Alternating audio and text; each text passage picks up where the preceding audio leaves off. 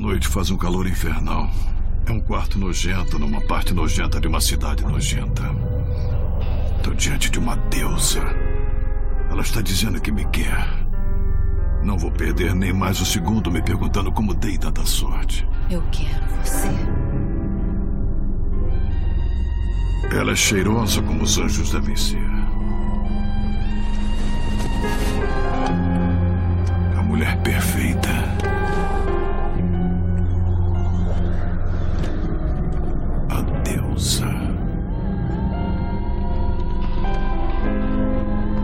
Preciso de você.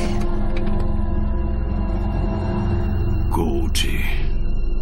Ela diz que se chama Gold.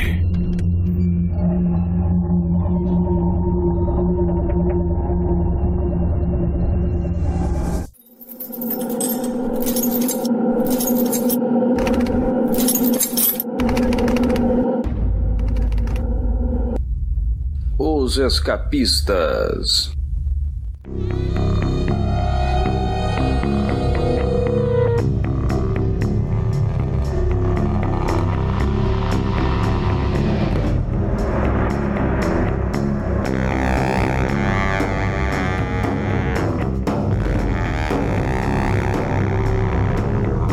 Basin City, em tradução livre, quer dizer cidade da bacia. Como o próprio nome sugere, grande parte dessa exótica metrópole ficcional do oeste dos Estados Unidos está situada em uma bacia de aproximadamente 200 metros de profundidade. Clima lá é quente e árido, embora em Sacred Oaks, bairro onde normalmente vivem os ricos, seja caracterizado por ser densamente arborizado. Um grande rio atravessa a cidade, que conta também com uma extensa orla marítima. Duas vezes ao ano ocorre uma grande chuva e a cidade recebe fortes nevascas no inverno. Paradoxalmente, Basin City também conta com áreas desérticas, cadeias de montanhas e bosques compondo sua paisagem. Parece um bom lugar para você viajar nas férias depois dessa pandemia. O lugar é bom. O problema é a população local, porque se você entrar no beco certo em Sin City, você pode encontrar qualquer coisa. Eu sou Luigi e nada escapa aos escapistas. E nessa noite chuvosa de domingo, eu tenho o prazer de receber o elenco mais infame da podosfera gibizeira. Com vocês, o Dwight da vida real. Alan Farias. Tô aqui procurando agendar a minha cirurgia de harmonização facial para ficar um gatinho.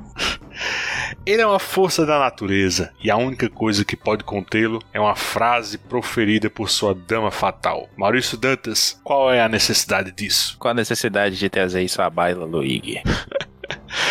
E uma vez mais, os irmãos mais perigosos do Centro Velho. Cláudio Olovitch. É legal estar aqui, obrigado pelo convite. Curto muito Sin City, vai ser legal esse papo aqui mais uma vez com vocês aí. Valeu. E Mauro Elovitch. Tô só checando minha lista aqui: tubo de borracha, gasolina, serra, luvas, algemas, concertina, machado, Gladys e meus punhos. É isso. A seguir, discutiremos as duas primeiras histórias da icônica série policial de Frank Miller e, claro, seus segmentos dos filmes que ele co-dirigiu ao lado de Robert Rodrigues em 2005 e 2014.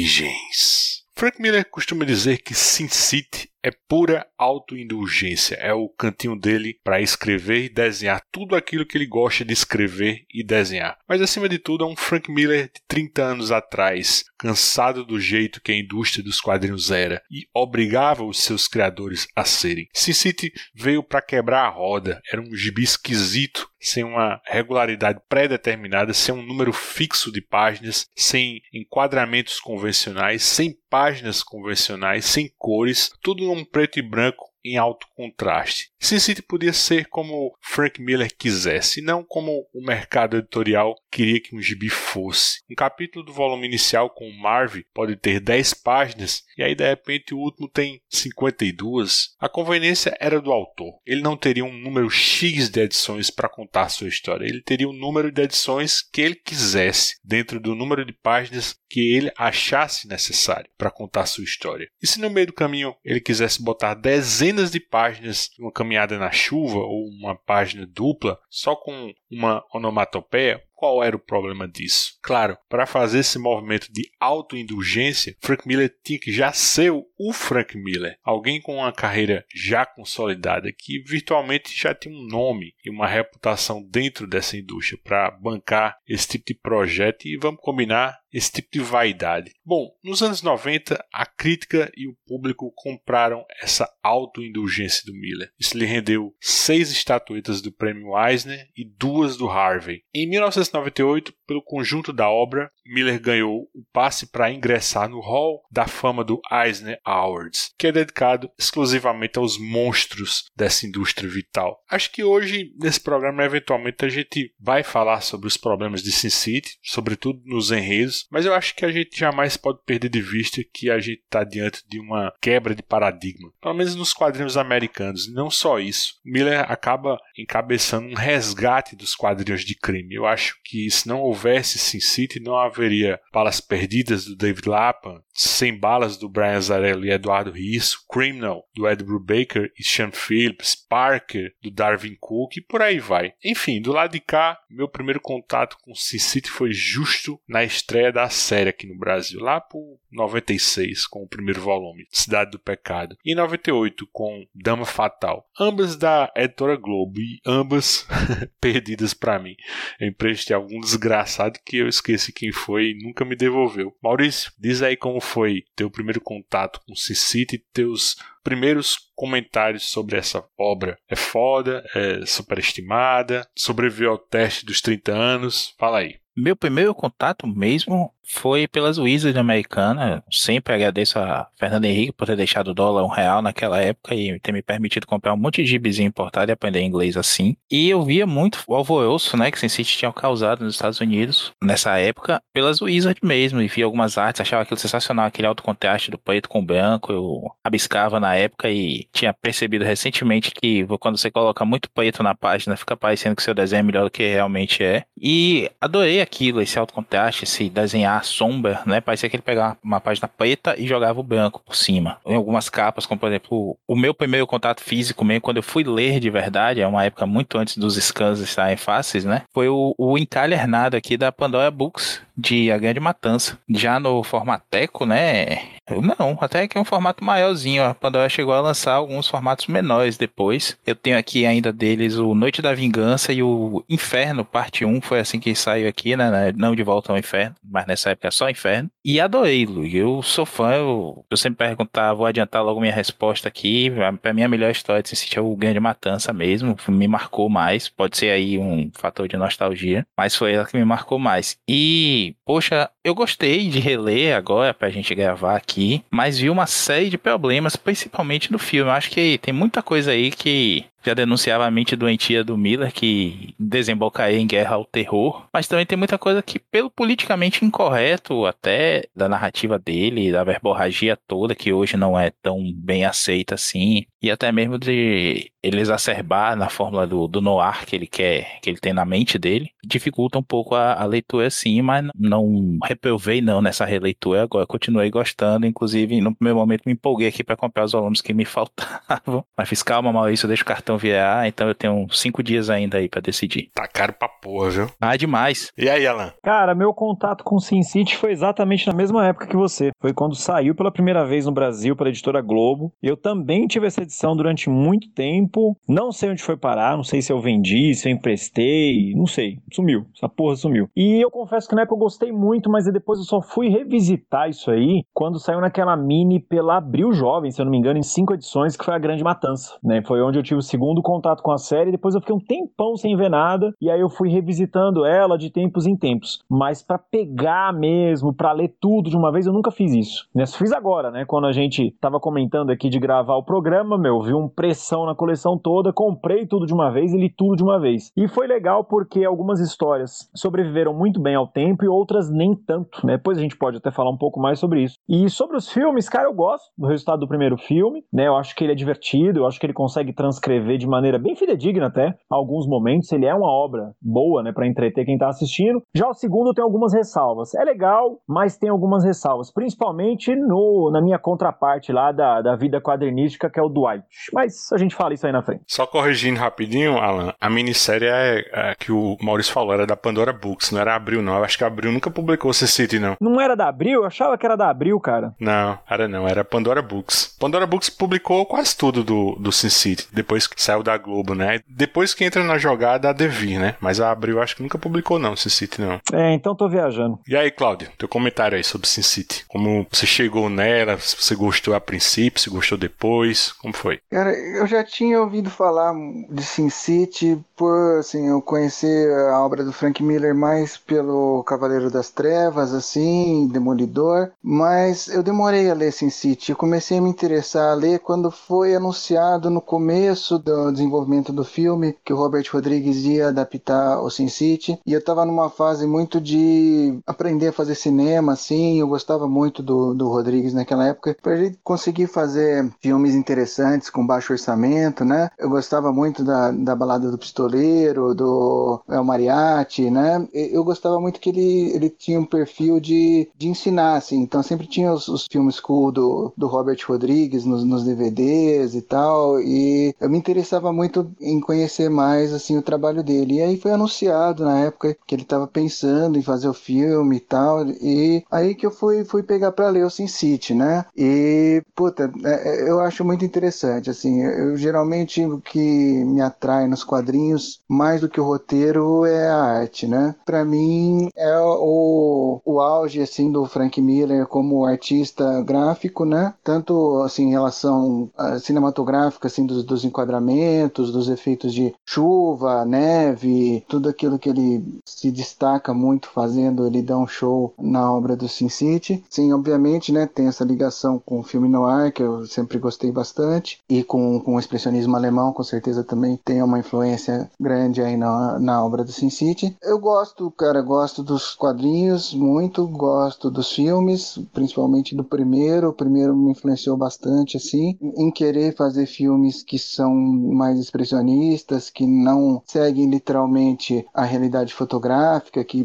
precisa de muita pós, precisa de muita intervenção gráfica para chegar numa abstração assim muito diferente do que você observa em, em filmes entre aspas, né, realistas. Eu acho muito foda, assim, gostei muito da, das inclusões de cores no filme, né, que não tinha no quadrinho, como a cor foi incluída no filme foi bem interessante. E assim, a diferença que eu vejo do quadrinho pro filme tá basicamente, né, o que o, o quadrinho ele não era é, simplesmente alto contraste, né? Ele era preto e branco puro, né? Então não tinha tons de cinza como a gente tem no filme. E realmente assim, é, é muito difícil você trabalhar com cinema com preto e branco puro, né? Incomoda muito mais assim você assistir um filme com um branco branco do que você ler um quadrinho, né? O, o branco da luz do que emana da tela, ele incomoda bastante, né? Em alguns experimentos já foram feitos, tipo aquele filme Renaissance lá de animação, que é preto e branco puro, né? O branco da tela, assim, ele cansa, né? A audiência não consegue chegar até o final sem um cansaço visual muito grande. Dá para entender, né? Porque eles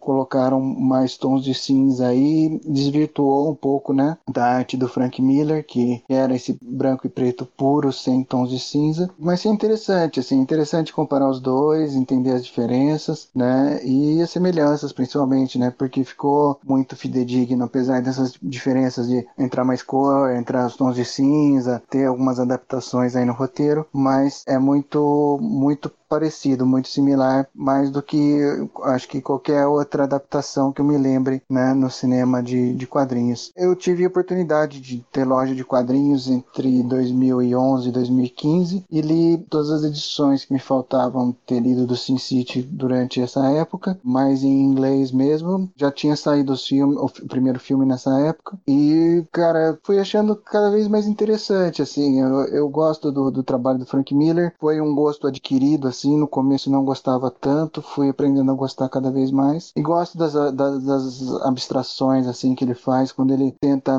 partir uma coisa que não é nem realista e nem cartoon e tá lá no meio, né? Eu acho que é aí que ele brilha mesmo. É curioso a gente ver, né, as transições de, de Frank Miller ao longo da carreira dele, né? O Frank Miller de Sin City já é um Frank Miller 3.0, né? Acho que 1.0, claro, é aquele primeiro que a gente viu lá em Demolidor, Informação, né? Aquele cara estudando Spirit, tentando transmitir o que o Will Eisner, que era um mestre dele, pra página. Aí eu acho que já o 2.0 é a partir daquele momento dele em Cavaleiro das Trevas, né? Ali acho que é um Miller definitivo para mim. Eu gosto até mais do que esse aqui em Sin City. Mas assim, eu, eu, não falo de Cavaleiro das Trevas por acaso, né? Eu comprei recentemente aquele Batman Noir, né? Que é em preto e branco, né? O, esse Cavaleiro das Trevas. E é interessante como é ruim, né? Porque não é algo feito para ser preto e branco, né? Você sente a falta da cor de Lynn Você vê que era um trabalho assim colaborativo, né? Eles sabiam onde ela ia entrar, né? E talvez até suprir algumas falhas dele, né? Você vai comprar Batman Noir do Frank Miller, você já pensa que já é que é um, um vai ser um estilo Sin City, né? Que é um preto e branco proposital, trabalhado, e não é, né? É, eu acho bem curioso. E eu caí nessa pegadinha quando comprei, me arrependi pra caramba, porque não, não é um livro bonito. É o bonito Cavaleiro das Trevas com as cores, né? Eu acho, minha opinião. O que, é que você acha, Mauro, do Sin City aí, do Miller?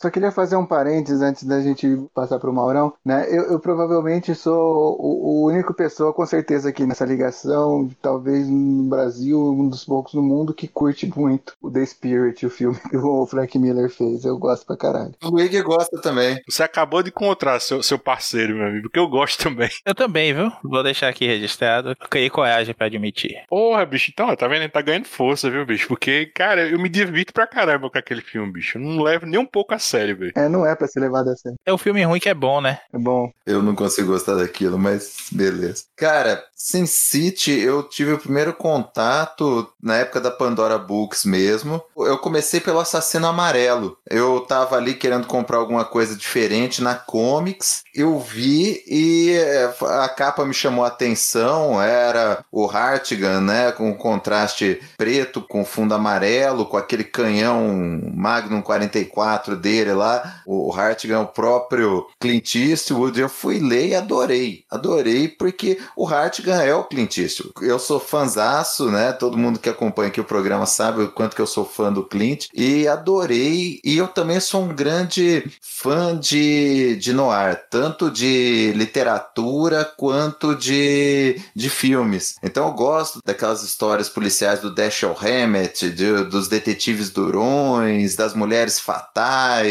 nada é o que parece, policial corrupto. Aquele universo no ar é um negócio que sempre me fascinou. E aí eu adorei o, o Assassino Amarelo. A partir dali eu fui procurar as outras histórias. Depois, quando veio o filme, então, na época, eu acho que eu até estava morando com o Cláudio na época em São Paulo, quando anunciaram que ia ser feito o filme. E até então eu só tinha lido o Assassino Amarelo e o Grande Matança. E aí depois eu fui atrás dos outros, das outras histórias. E aí a hora que eu achei o, o Cidade do Pecado e vi o Marv, que é o meu personagem disparado, um dos meus favoritos, é o meu disparado favorito de Sin City e um dos meus disparados favoritos de HQ. Aí eu corri atrás mesmo para ler tudo que tinha de Sin City. Eu, eu adoro. Eu adoro a narrativa gráfica, eu adoro a atmosfera no ar, eu adoro o quanto que o Miller emulou, trouxe aquele, aquele universo de um Dashiell Hammett para um quadrinho mais moderno, mais violento. Eu gosto da, da, das extrapolações de violência, de todas as características do noir é, elevadas ao cubo que ele traz ali. Para mim, eu, eu sou um grande fã, cara. Sin City, para mim, talvez a melhor obra gráfica policial desse universo policial que eu já tenha lido. E olha que eu gosto muito do Parker lá, do, do Darwin Cook,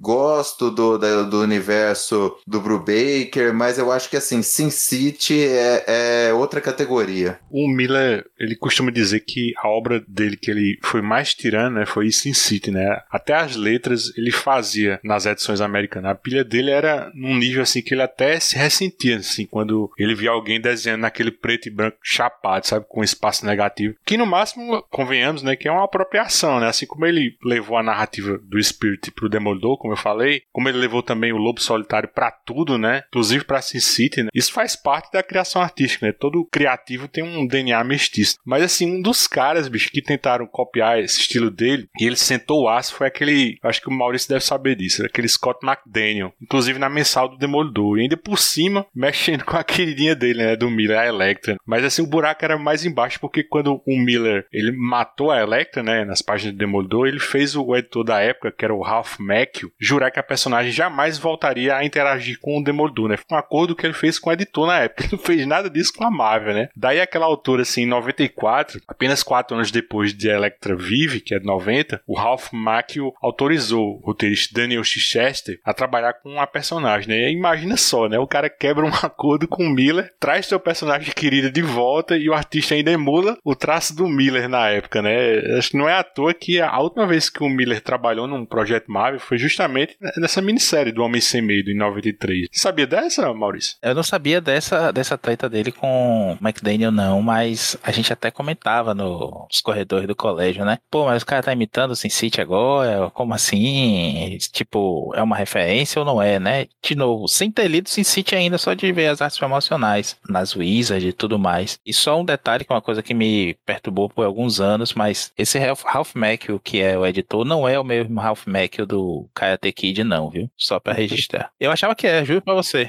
Eu fui enganado durante anos achando isso. Eu, sem brincadeira, eu achava isso acho que até uns três anos atrás, cara. Eu achava que era a mesma pessoa também. Também fui enganado a minha vida inteira com isso. Eu também, eu também achava, e um monte de gente tira sarro disso, né? Não sabia não, bicho, que o cara tirava sarro com isso, não. Eu agora não tô lembrando quem é que em alguma dessas introduções de encadernado falava que recebeu uma ligação do Ralph Macchio para fazer não sei qual história. Ele falava, pô, eu não podia recusar um pedido do Karate Kid.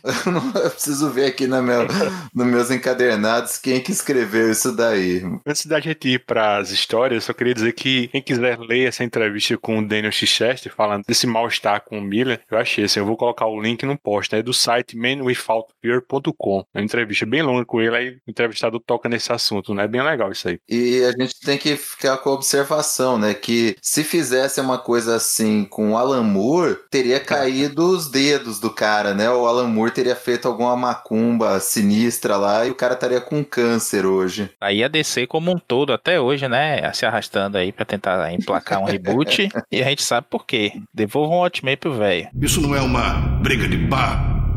Ou algum maluco tentando incinerar alguém com gasolina? Acorda, isso é grande. Calma aí, pega outro comprimido. Que calma aí, coisa nenhuma. Vai ser sangue por sangue, jorrando pra valer. É que nem antigamente, os tempos ruins é o velho tudo ou nada. Tão de volta. Eu não tenho escolha. Tô pronto pra guerra.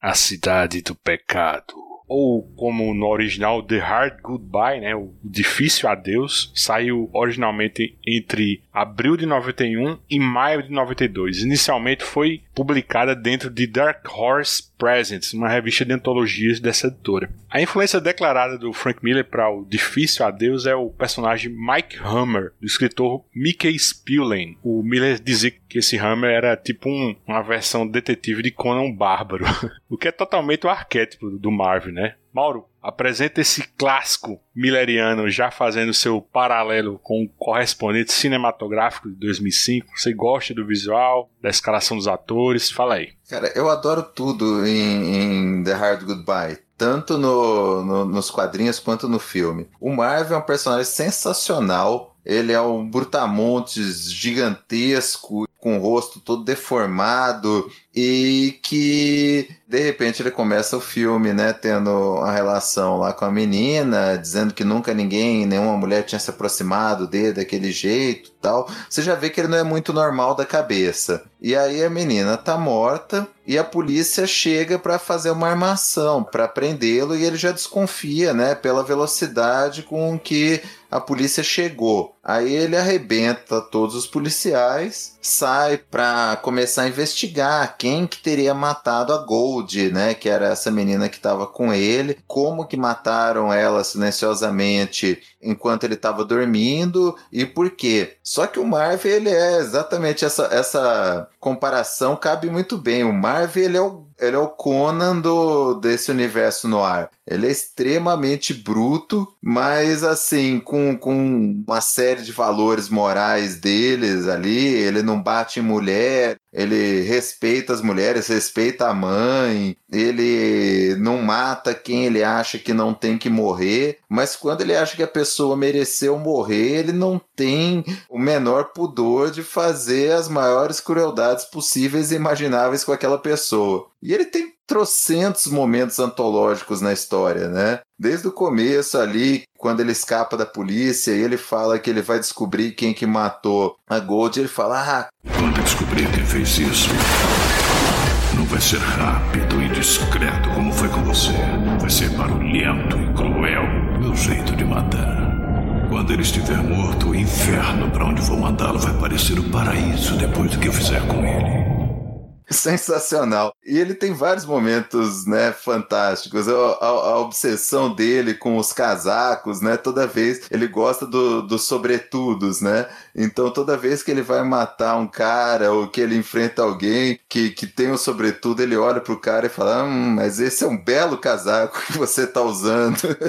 ele tem vários momentos sensacionais. A lista dele dos materiais que ele vai precisar para vingança, que foi a brincadeira que eu fiz na apresentação do podcast é demais. O confronto dele com o Kevin, que era um matador, canibal que tinha matado a Gold, é um barato, né? O cara era muito mais ágil que ele, era um psicopata né, é o Miller, né, sendo extremamente criativo, ele faz um psicopata gordinho, com um casaco parecendo do Charlie Brown, alguém que você não dá nada, e ele é super ágil, pula, silencioso. No primeiro confronto ele vence o Marv. Quando ele vai para vingança, o Marv arma todo um esquema com algema, com arame farpado para encurralar o, o Kevin, né, que é esse psicopata, até o momento que ele algema o cara, o cara fica ali sem poder usar agilidade, ele fala pra ele: Ah, quero ver você dar os seus pulinhos agora. É, é um barato, cara. Ele vai descobrindo, né? Ele vai se embrenhando no, ainda mais no submundo de Sin City. Ele vai descobrindo que a Gold era uma prostituta, costumava, né, fazer favores sexuais pro clero lá de, de Sin City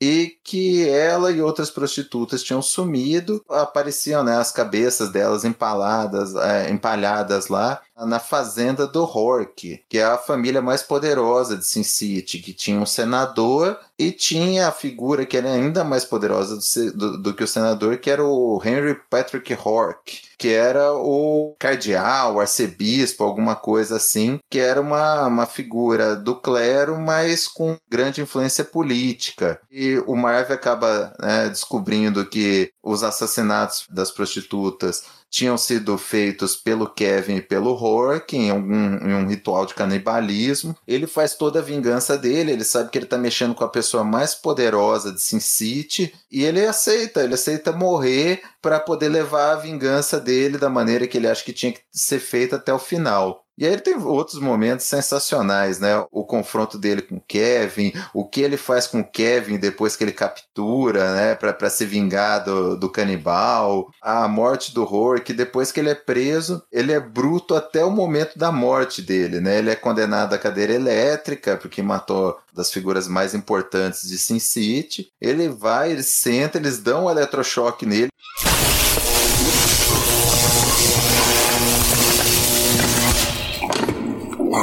ele não morre na primeira. Aí ele começa a gargalhar e fala: É o melhor que podem fazer, seus palhaços. Aí os caras vão, dão outro eletrochoque nele até ele morrer.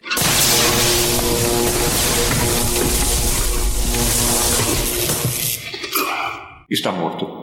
E termina aquele final no ar, né? O, o Marv não sobrevive, ele não tem um final feliz, ele tem um final bruto e duro como o melhor desse universo no ar. Então é sensacional, cara. Eu sou fanzaço dessa edição. No cinema, a transposição foi perfeita. É o que o Claudio falou. Eles fizeram uma transposição de quadrinho. A preocupação deles é muito mais do que parecer verossímil, é ser fiel à HQ. Então tem aqueles pulos que não irreais que o Marv dá na HQ, eles repetem no, no filme. Causa algum incômodo para quem não tá acostumado com essa linguagem, com o que o Robert Rodrigues quis fazer com o filme, mas se você embarcar na brincadeira, é um barato. O Mickey Rourke está perfeito como Marv. Para mim é o melhor papel do Mickey Rourke. Eu acho que ele tá ótimo em, naquele The Wrestler do, do Darren Aronofsky, mas aqui ele tá sensacional, cara. Ele é o próprio Marv. O discurso dele pra, pra Lucille,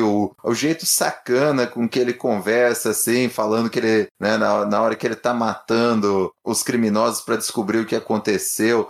Ele fala do, do quanto que ele está se divertindo fazendo aquilo. É sensacional, cara. Tudo funciona muito bem. O lance que o Rodrigues fez do cabelo dourado, né? Que é, é o que o Claudio falou. Ele acrescenta cor onde não tinha cor na HQ. Então a Gold, que era aquela mulher idealizada pelo Marv, sempre que ela aparece, o cabelo tá dourado, e a irmã dela, a Wendy, a irmã gêmea, o cabelo fica em preto e branco. E nos momentos que o Marv confunde, ele começa dourado e depois vira preto e branco. É tudo muito bem feito.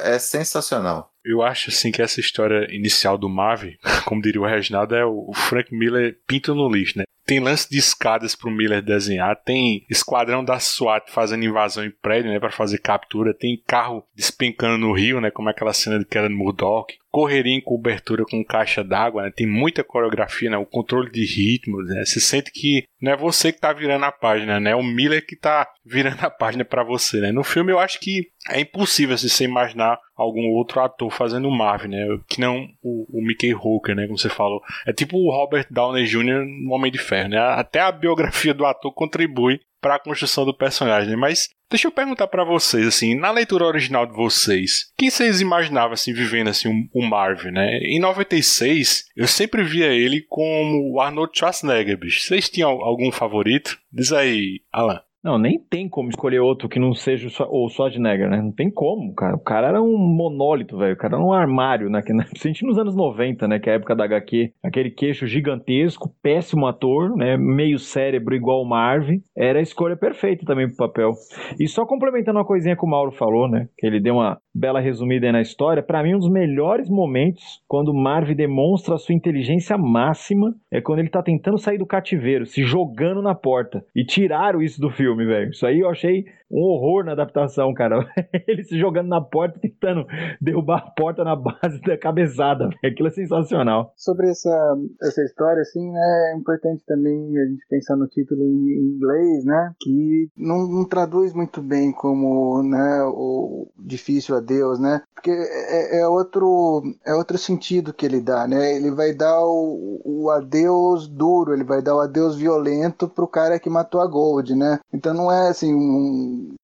um adeus difícil, né? É mais um adeus duro, sofrido, né? Não esse hard goodbye. É isso que eu fiquei pensando aqui. É, concordo, assim, que o Schwarzenegger poderia ter sido um, uma escolha legal para o Marvin na época, mas não imagino ele fazendo melhor que Mickey Herc de jeito nenhum. Nem que fosse no melhor momento do Schwarzenegger, né? Com aquela maquiagem que eles fizeram no Mickey Herc com o próprio Marvin dos quadrinhos, é, achei perfeito, assim. Então, ainda bem que não fizeram antes, deixaram para fazer quando deveria ter sido feito, a tecnologia já tinha chegado lá com os chroma keys para colocar eles dentro do cenário virtual né? Eu acho que o filme foi o filme certo na, na época certa, esse 2005. E aí, Maurício? Eu confesso que eu não pensava num ator assim especificamente, não. Minha mente muito jovem ainda, há 84 anos, não pensava tanto em adaptações assim, não. Tanto que eu, eu lembro da minha surpresa ao saber que ia ter o filme. Surpreso mesmo, assim, sabe? Até principalmente porque não é um, um gibi que eu imaginava fosse ser adaptado para cinema, ser preto e branco, a violência toda e tudo mais. Mas quando mostraram algumas pessoas assim do elenco, eu consegui imaginar ela já, sabe? Falando os nomes e tudo mais. Talvez que tenha me chocado mais tenha sido a Jessica Alba, né, que é a Nancy, mas que, sem comentários, ficou ótima no papel e,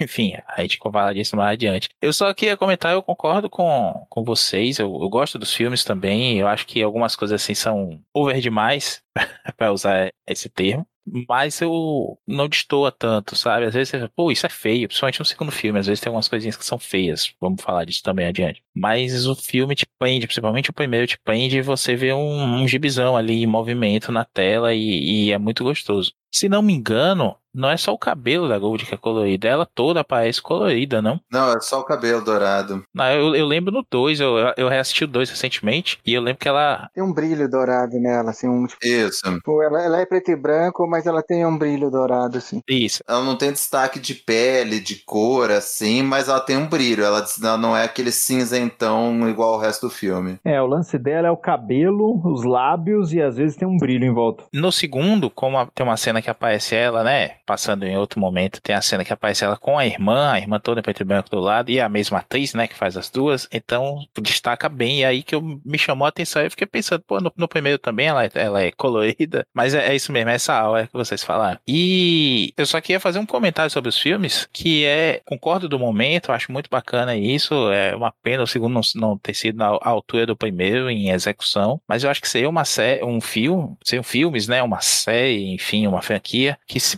beneficiaria muito da valorização atual dos seriados. A gente ter essas histórias não costuradas para dar uma hora e meia, uma hora e quarenta e sair no cinema, mas a gente ter isso em episódios, daria uma boa valorizada nesse material também. Eu gostaria de, de vê-los assim, como minis também. Cara, mas ver Sin City na tela do cinema, cara, ser sentado no cinema com aquele filme passando na tela, cara, Ah, sem dúvida. é tipo você eu tava lá quase tendo orgasmos visuais, assim, quando eu assisti. Cara, é muito legal. E tem aquela coisa assim, a gente, né, voltando no, no lance do Mickey Rourke, né? Que foi o Sin City que trouxe ele de volta, né? Por mais que, porra, teria sido legal o Schwarzenegger, mas assim, o próprio Mickey Rourke, que era um cara que, que foi galã e de repente entrou no, numas maluquices e foi pro boxe e se arrebentou todo, e que hoje em dia ele tem a cara toda deformada de plástica, grandão, né, cara? Ele é o próprio Marv. Aquele discurso dele pra, pra Lucille, né?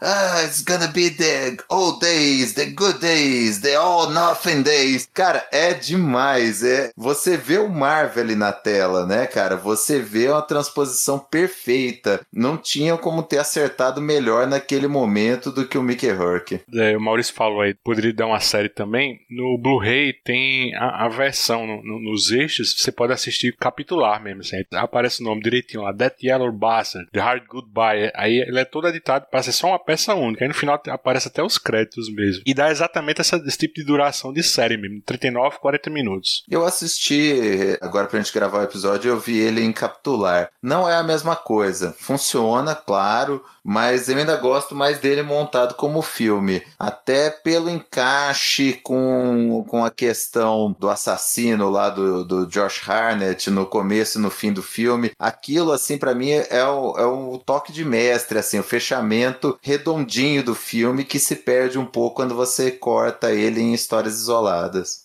Uma bruxa, uma predadora, destruindo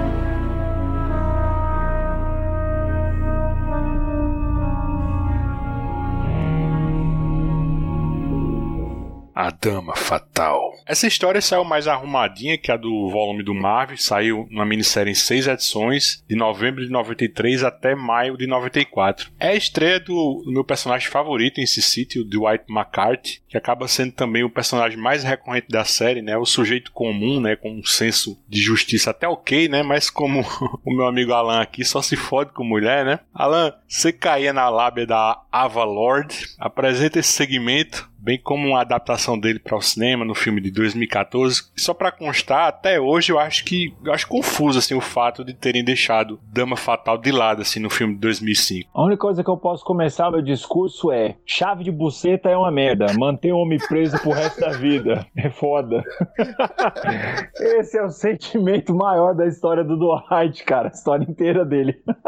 Bom, a Dama Fatal a gente é apresentado pro Dwight McCarthy, né, que é um cara que supostamente tem um passado de violência bem pesado, mas que em momento nenhum isso fica muito claro. Né? Você vê que ele é um cara que ele tá combatendo ali os demônios interiores dele e fazendo uns trampos bem vagabundo lá, tirando foto do povo trepando lá, né? Logo no comecinho da história, é ele pegando uma foto de um adultério ali, uma espécie de pseudo-investigador, pseudo-detetive ali. E aí ele acaba se vendo às voltas com a Ava, né? Que é a, a dama fatal que dá título, né? Na verdade é a Dame to Kill For, né? No, no nome original, que faz até mais sentido do que a dama fatal, né? A dama fatal Fatal eu acho um bom título em português, mas o título em inglês faz mais sentido com o teor da história toda. E essa mulher reaparece na vida dele e, como toda chave de buceta bem dada, né, vem para fuder a vida do cara, né? O cara já tinha esquecido da mulher, ela vem lá para atrapalhar a vida dele. E ela envolve ele no meio de uma trama, toda baseada em poder, né? Que ela quer tomar o poder ali de uma organização da qual o marido dela toma conta. E o Dwight se fode de ponta a ponta. Na verdade, Dwight, em algum dialeto antigo, deve ser aquele que se fode. Porque eu nunca vi um personagem que se lasca tanto numa história igual ele, cara. Muito bacana também, né? Quando ele acaba tomando todo aquele atraso na história que o bicho apanha, hein? Puta que pariu. Na história ele apanha demais. Uma coisa que eu não gosto na história também é que fala que o Dwight é um cara fodão, que ele é malvadão, que ele, meu, é um avatar da destruição, mas ele não é lá grandes coisas na história, sendo bem sincero. Tanto que é legal que ele tem uma relação de uma amizade ali meio controlada com o Marvel, né? Até quando ele cruza com o Marvel, ele fala: Marvel é um cara legal para você ter como amigo, mas você tem que tomar um pouco de cuidado com ele. E o Marvel reaparece nessa história após ter morrido na história original, só que aí você descobre que a história é contada em outro momento, né? Ela meio que se cruza, né? A timeline dela em alguns momentos com a história original. Ela começa antes, depois de um tempo ela cruza, né? As histórias se cruzam. E é legal também que o Dwight ele acaba mudando totalmente de aparência, que é a aparência que o personagem ficou mais conhecida. E essa eu acho uma grande bola fora do filme, né? Enquanto no filme original a gente teve um ator, no segundo a gente teve o eterno Goonie lá, o Josh Brolin, só que aí eles ignoraram o fato da mudança, que é a harmonização facial. Então me recuso a usar a palavra plástica nesse podcast. Depois que o Dwight passa por uma harmonização facial, e aí ele vira um gatinho lá, bonitinho, fica com a cara do Clive Owen, deixa a cara de bunda do Josh Brolin, fica gatinho como Clive Owen, e aí ele fica com o visual que ficou clássico depois nas histórias seguintes. Eu acho uma história bem amarradinha, bacana, né? Os, os dobramentos dela ali, como a, a, eterna paixão do cara, né? Que ele só quer voltar, mas é, é o, por isso que o Luigi vive me zoando aí, que eu falo que eu sou o Dwight da vida real. Não adianta ter 500 mulheres e não gostar de nenhuma. Eu te entendo, Dwight, eu te entendo. Eu só queria voltar a gostar de alguém, não consigo mais. Boa história, não acho no mesmo nível da história original e nem de longe uma das melhores. Eu acho que as histórias seguintes são melhores do que essa, mas eu acho uma boa história, ela é bem amarradinha, começo, meio e fim. Aqui o Frank Miller também ele trabalha bastante o que ele fez no primeiro volume, que são as questões narrativas com quadros pretos enormes, né, durante várias páginas inteiras, e o Dwight pelado a cada cinco páginas praticamente. Gosto bastante, mas não é minha história preferida do Dwight, não. Agora vocês estão me decepcionando, bicho. Mauro, em primeiro lugar, não falou nada de Lucille, né? Carla Gudino. E agora você não falou nada de Evergreen, bicho. Nada, tem nada pra comentar, bicho. Nada. Sabe por quê, Luigi? Eu tenho medo de ser cancelado na internet. Eu não vou falar que os peitos da Eva Green são maravilhosos no filme, entendeu? Eu não vou ficar falando isso aqui. Eu tenho medo de cancelarem o Alan, entendeu? E, e os escapistas também. Então eu mantenho o nível aqui no seu podcast. Ô, Luigi, tu viu que tem um, um subtexto aí na, nessa fala do Alan, né? Ele tá procurando amor. Garotas que ouvem aí os escapistas, por favor, tentem trazer amor de volta ao coração do Alan. Se não trouxerem amor, pode trazer uma noite boa que dá na mesma coisa. Tô aberto aí, pode chegar. Na estatística do Spotify, vocês podem ficar despreocupados, bicho. É 2% só, público feminino, velho. Por um bom tempo falaram que ia ser a Angelina Jolie, né? A Ava. Assim que terminou, né, o, Sin City original lá do, do cinema, cinema, eles falavam de fazer o 2 logo em seguida, original lá do, do cinema, eles falavam de fazer o 2 logo em seguida, era o Damn to Kill For, e seria Angelina Jolie, mas aí passaram 10 anos, a Angelina Jolie já não tava mais a Angelina Jolie de antes, e provavelmente muitas coisas aconteceram aí, fora isso, que resolveram mudar, né? É uma coisa que eu ia comentar dessa adaptação, é justamente isso. Eu adoro a Eva Green, acho ela maravilhosa, mas, cara, a Eva Lord, eu imaginava ela assim, aquela mulher extremamente sexy. Ela é aquela mulher que, que era bonita de doer, que faz os caras fazer as maiores loucuras, faz o Dwight ficar a vida inteira correndo atrás dela igual um cachorrinho, o Lord sabendo que ela era manipuladora, continuar com ela, o Manute ter uma, uma, uma devoção quase religiosa por ela, o jeito que ela manipula lá o policial, o Morte. Eu imaginava ela assim, a Ava Green, ela é muito bonita, mas ela não é aquela assim, aquela beleza impactante. Eu imaginava mais uma, uma Angelina Jolie no auge. Eu imaginava aquela mulher assim que você batesse o olho e falasse, cara, essa mulher é bonita de chorar. E, e eu não vejo isso tudo na Eva Green. Ela tem um, né, um charme, tem um negócio a mais. Eu pensava mais numa Angelina Jolie. Mauro, me desculpa, Angelina Jolie nada, velho. Salma Hayek no auge, no Drink no Inferno. Aquilo sim é uma mulher que eu andaria de quatro por ela, mataria qualquer um. Megan Fox acho que teria ficado bem nesse. Era isso que eu ia falar, Claudião. Megan Fox, cara. Só que a Megan Fox ela tem um ar mais abobado. Se ela fosse bem trabalhada ali pelo diretor para passar aquele ar mais sinistro que a Jolie tinha no auge, seria perfeito, porque ela tinha que ser aquele negócio impactante do cara fazer uma loucura igual o policial, de atirar na cara do parceiro só pra ter a chance de estar com essa mulher de novo. E eu não vejo isso tudo na Eva Green. A Megan Fox é linda, realmente. Talentos à parte, mas ela é linda. Mas eu acho que a, a, a Ava, Eva, sei lá, ela passa um ar, não de uma mulher tão, como vocês falaram, nesse ar mais abobada, ela ser uma mulher mais experiente, aquela que o olhar fode com o sujeito já. Eu pensei em uma Jennifer Connelly, por exemplo, que naquela época do filme ela estava excelente. Na Jennifer Connelly teria ficado bem. É outra, né? Ah, não, mas a, a, Jennifer é muito anjinho, gente. Pelo amor de Deus, vocês não entendem de mulher com cara de sem vergonha, não, entendeu? É, é, vocês estão pensando em mulher angelical. Pelo amor de Deus, vocês não entendem de mulher com cara de sem vergonha, não, entendeu? Vocês estão pensando em mulher angelical. Tá todo mundo gravando com a mulher aí do lado e tá com medo de apanhar. Como eu sou solteiro, eu posso falar o que eu quiser aqui nessa porra, entendeu? Vocês estão tudo com medo aí. Acho que a gente tá destreinado mesmo. Cara, bicho, mas eu concordo com a Megan Fox. É que naquele filme Garoto Infernal, bicho, de 2009, bicho, ela. Isso, a tal cão ali. É bem esse template mesmo, velho. Vou pegar mais uma aqui, ó. A Franken Jensen, cara, no auge. A que fez a Fênix no filme X-Men. Tá doido, outra perfeita. Aí eu assino embaixo e tiro até a minha indicação também. Eu até falaria pra papel da Ava lá, se fosse um pouquinho mais nova, a Mônica Bellucci, que nunca ia fazer essa nudez toda na ponta da altura dela. É, tem ela com o seio de fora no Drácula lá, né? Ah, não. Mônica Bellucci, quando era nova, era a mulher mais bonita do mundo, velho. Aquela mulher lá, pelo amor de Deus, cara. Aquela ali foi esculpida. Ela não foi parida, aquela mulher. Ela foi, ela foi esculpida. Ô, mulher ah, bonita da porra. Ó, até no 007 que ela participou, mais ou menos na época do segundo filme, do Sin City até, ela tava muito bem. Já é uma, é uma outra faixa e eu acho que não pegava tão bem pra Iva, não. Precisava ser uma personagem mais nova mesmo. Né? Ah, não, mas se tiver mais velha, não tem problema não, bicho. Eu tinha uma época que meu sonho era pegar Dercy Gonçalves, cara, só pra ver o que saía daquilo, tá ligado? E eu sou sua agora, essa noite. Solta minha vida de uma vez por todas. Ou vou afundar seus dentes. Você não pode me amar. Me odeie. Você não pode me perdoar. Me castigue. Me machuque como eu te machuquei. Xingo de todos os palavrões que existem.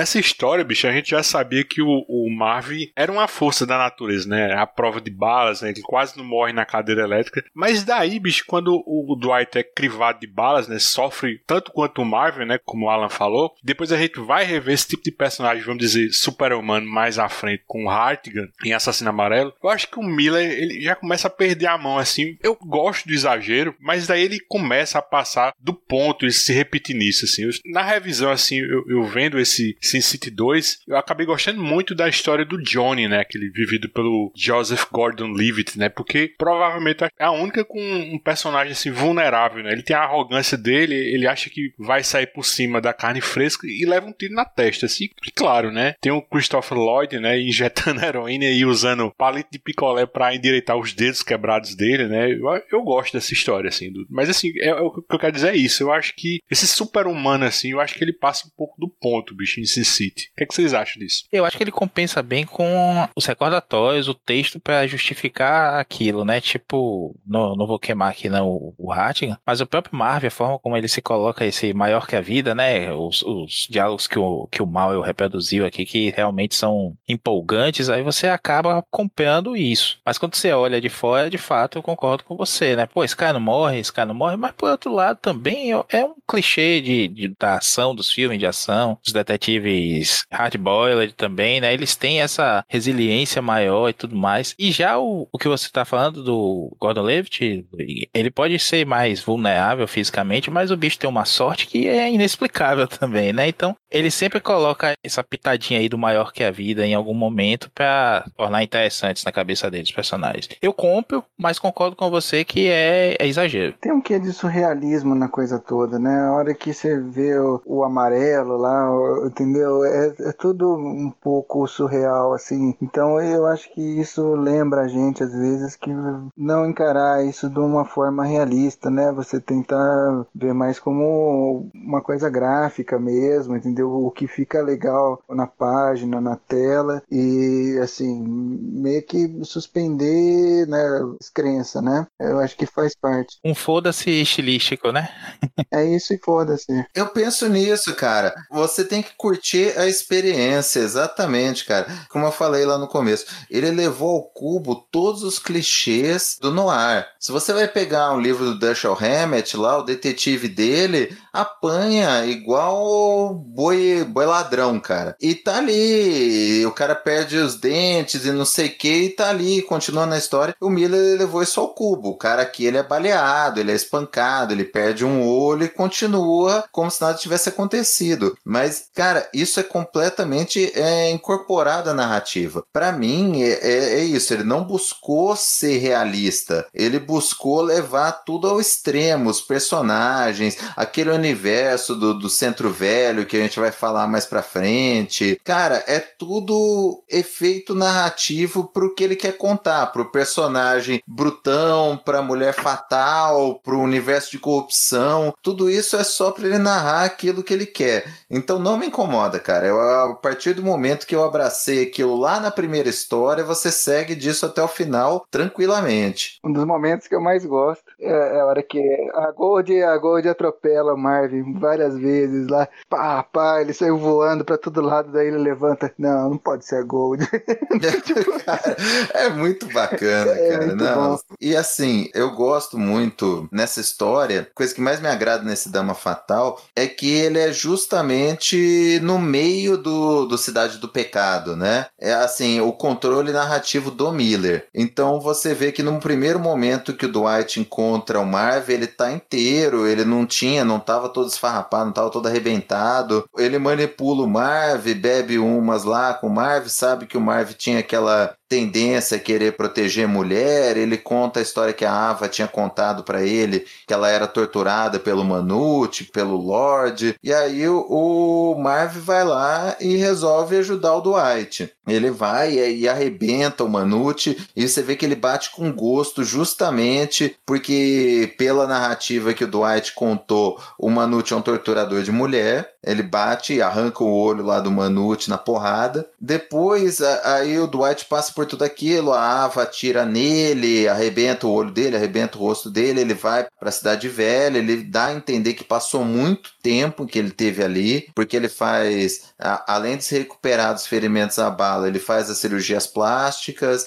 o Morte tem toda a trama né, paralela do policial sendo envolvido pela Eva, e quando o Dwight volta, ele tá no meio da história do Cidade do Pecado. Na verdade, não é nem quando o Dwight, é quando o Morte, lá, o policial, vai investigar no bar que o, o, Dwight frequentava, ele dá de cara com o Marv batendo lá no segurança que não tava querendo deixar ele entrar, exatamente a reprodução da mesma cena que tem lá no Cidade do Pecado, da Nancy dançando, né? Do Marv já com todos os curativos no rosto. E aí, enquanto o policial tá interrogando lá a garçonete, tem a cena do, do Dwight batendo no baixinho lá, que é meio que uma referência ao Wolverine lá, só que é gordinho, o tal do Weevil, e falando pra ele: Espalha por aí, diz que eu vou passar em todas as espelucas, encher a cara, falar demais, chorando por uma gostosa chamada Goldie.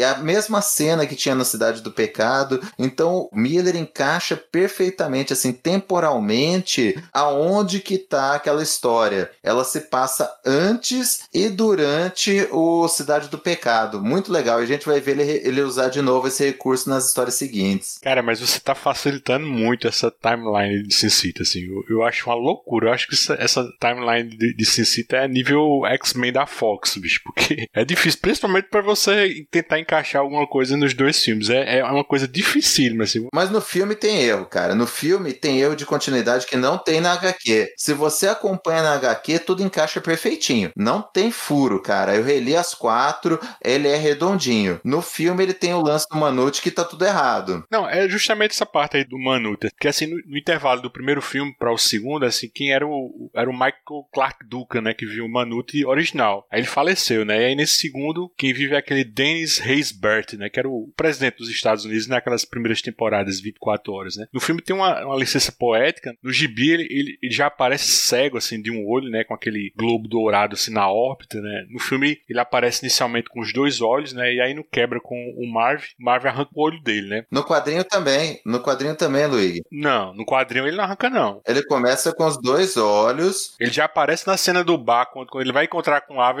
Não, eu tô aqui com o quadrinho aberto, cara. Ele tava com os dois olhos, ele perde o olho, não mostra o Marv arrancando o olho, mas mo mostra o Marv dando porrada na cara dele até esmigalhar o olho. Caralho, velho, deixa eu abrir essa porra. É, arrebentar o olho, é isso mesmo. Também tô com o quadrinho aqui na mão. É, Luigi, Mauro tem razão, é isso mesmo. Percebi, porque no, no filme ele arranca o olho, ele puxa esse olho mesmo, né? Essa cena não tinha no quadrinho, mas tem exatamente que, que foi o Marv que regaçou o olho dele. Aquela cena inicial, quando ele entra no bar, a primeira cena que ela parece estar conversando com o Dwight, ele já tem um globo, não? O globo dourado, não. Ele tem os dois olhos normais ainda. Ih, é, bicho, peraí, deixa eu... Ele perde o olho na porradaria com o Marv, e depois aparece a cena que ele tá... Ele tá no hospital e o Dwight vai lá e ameaça ele para sair do caminho. Aqui, nessa cena do hospital, aí você vê a primeira vez do globo brilhante. Isso, e o redor ainda tá bem cortado, assim, bem feio. Exatamente, ele faz o, o Manute no hospital e é o momento que o Manute fala que ela é a deusa e não sei o quê, e é exatamente nesse, nesse momento aí. Então encaixa certinho a cronologia. O que tá errado no filme é que eles matam o Manute no Dama Fatal e depois ele teria que voltar pro Big Fat Kill. No quadrinho não tem isso. No quadrinho, a Mirro espeta os braços dele, tortura ele, mas deixa ele vivo. Cara, eu tô vendo aqui, vocês têm razão. Foi desatenção minha mesmo. Em relação à continuidade também, bom, tem duas coisas que, que eu acho que são foda, assim. Uma mais óbvia, né? Eu acho que deviam ter trazido o Clive Owen pra fazer o, o Dwight depois que ele volta da cirurgia, assim, porque o, Josh Harnett com harmonização facial mesmo, dá pra ver que, que é ele, assim, não mudou tanto, né? E outra coisa que me incomodou, eu não sei se, se eu tô errado sobre isso, cara, mas tem aquela história que o, o Marv vai ajudar a Nancy a entrar lá, buscar o Rourke lá na, na mansão. Eu, não era pro Marv já estar tá morto nessa época ou eu tô enganado? Já era, não tem nada a ver. Aquela história da, da Nancy é completamente furada. É, eu, a hora que eu vi, eu falei, puta, não, nessa cronologia o Marv já tava morto aí, não é possível. Aquela cena dela não, não, não tem nada a ver com. Coisa toda não tem nada a ver com nada. E é original do filme, né? Não, não saiu isso em gibi, não. Tanto essa do. É a última dança da Nancy, né? Como ela é, é chamada, quanto a história do filho do Hulk lá, que é o Joseph Gordon-Levitt, elas são originais do filme mesmo, não, não tem gibi disso não. Eu até estranhei sair catando aqui, eu tenho umas minis separadas aqui da, do Sin City, ainda tem um, uma que é flopzinho mesmo, que é Sem Perdão, que tem umas histórias curtinhas e tudo mais, eu olhei assim, aí depois fui na Wikipedia e descobri que realmente a história original para amarrar as pontas, né? E não precisava, a verdade seja dita. Não amarrou, né? Desamarrou, na verdade. Exatamente. Aquela história da Nancy, ela é completamente fora da cronologia, ela é toda bagunçada, ela não encaixa em nada com nada, com a história do Rourke, com a história do Marv. O filme zoa tudo, mas no quadrinho tudo é redondinho. É, eu acho que assim, é interessante você pensar em como é que a Nancy ficou depois, porque você vai ver histórias que se passam depois da dela, né, do assassino amarelo, e ela tá lá no bar ainda, tá dançando tudo mais, e aí, o amor da vida dela morreu e ela levou, enfim, a gente pode discutir isso adiante. Mas torna o Marvel muito super, né? Tipo, um Wolverine mesmo lá, uma mistura de Hulk com Wolverine e tudo mais. Quando convém ao Miller, ele, ele puxa mais pra um lado ou pro outro. E o Marvel é super-herói mesmo, assim, o cara que vai resolver tudo, assim como ele já tinha acabado de resolver na história com o Dwight, né? Que foi o reforço dele. E já estava morto, né? Há muito tempo, aliás. É, mas tudo bem, o Bruce Willis também aparece aí, né? ganhou, deve ter ganhado seu milhãozinho. Não, mas é tudo bem, mas eu acho que o Bruce Willis ainda entra como, sei lá, uma voz da consciência, né? Flashback lá, um fantasma, é isso. Mas o Marvel ele entra como um personagem físico mesmo, né? Então aí. É, eu acho que prejudica o personagem, né? A história toda, do, a jornada dele, dos dois filmes. Tudo, cara, tudo. Essa história, essa história é toda zoada. O Harting é o I See Dead People, né, bicho? É. que até aparece no espelho, né? Essa última história, ela é toda zoada do, do, do Sin City 2, cara. Ela é. me incomoda, assim, em vários níveis. Me incomoda até o, o, próprio Marvel, né? Eu acho que até a maquiagem dele tá feia, assim, sabe? Ele não tá legal. Ele tá parrudão, tá bem chubby ele, né? Parrudão é até legal, mas a, o rosto, bicho, é, é, estranho. Ficou mal feito, não tá legal. O, o que o Claudio falou lá do, do Josh Brolin, cara, custava terem pagado um pouquinho pro, pro Clive Owen aparecer ali, todo mundo ficou esperando isso, a gente comentou em off, né? Foi um negócio que incomodou todo mundo. Que cirurgia plástica merda que volta o Josh Brolin do mesmo jeito e na verdade com face app, né, cara? Cara do Josh Brolin num, num, num formato de rosto que não combina com ele. É muito mal feito, cara. Dói. É, é feio demais. com face app foi foda.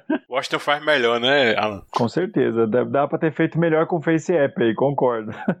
Eu achei feio também. Eu vi pela primeira vez o filme agora pra gente gravar, o segundo, né? Eu gosto muito do primeiro, mas o segundo vi uns trailers, não, não me empolgou, enfim, foi ficando pra baixo na, na fila e nunca vi. Aí fui ver pra gente gravar agora e quando você acha mesmo que vai aparecer aquele rosto que a gente viu no outro filme, nossa, é estranho. Eu fiz assim, não, peraí, não é, esse não é o Joss Brolin, esse não é o Clive. Quem é esse cara?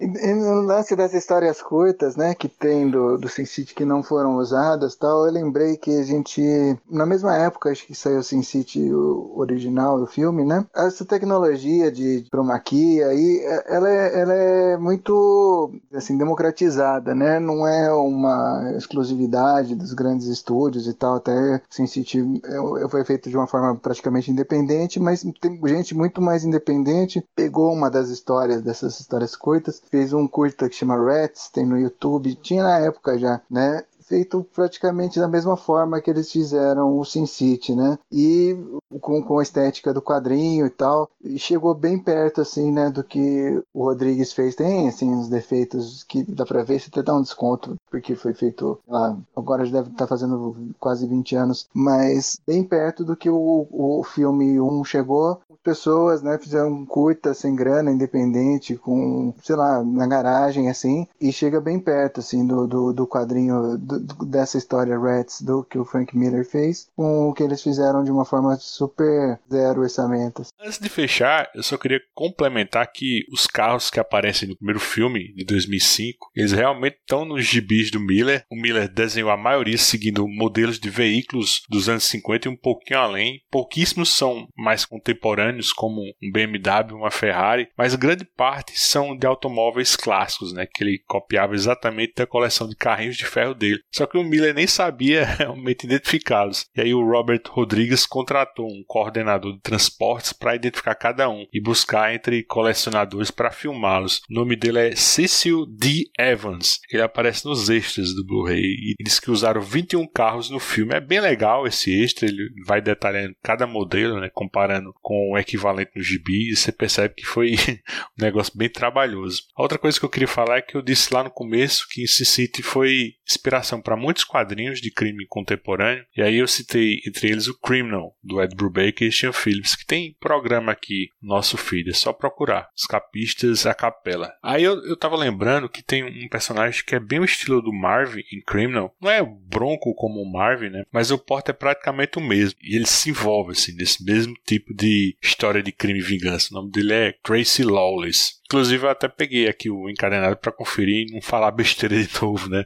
Mas é o Frank Miller que assina o prefácio do segundo volume de Criminal. E aí, no parágrafo final, ele é bem elogioso com o Brubaker e o Phillips, mas eu tenho a impressão que ele também está falando um pouco de si naquela autoindulgência lá do comecinho. Será que ele estava falando de Brubaker? Poucos entendem realmente o que é que faz uma história de crime funcionar, como com os primeiros filmes de Batman e com quase todas as tentativas de filmes no ar desde quando o cinema ganhou cores. Vestem as pessoas de preto, botam os personagens para atuar nas trevas. O que falta é a essência de obscuridade, aquele interior que uma boa história de crime mostra, extrai satisfação e emana. A sua certa no alvo é maravilhosamente impiedosa e, mais importante ainda, não ri com a ironia do que ela é e não sente vergonha.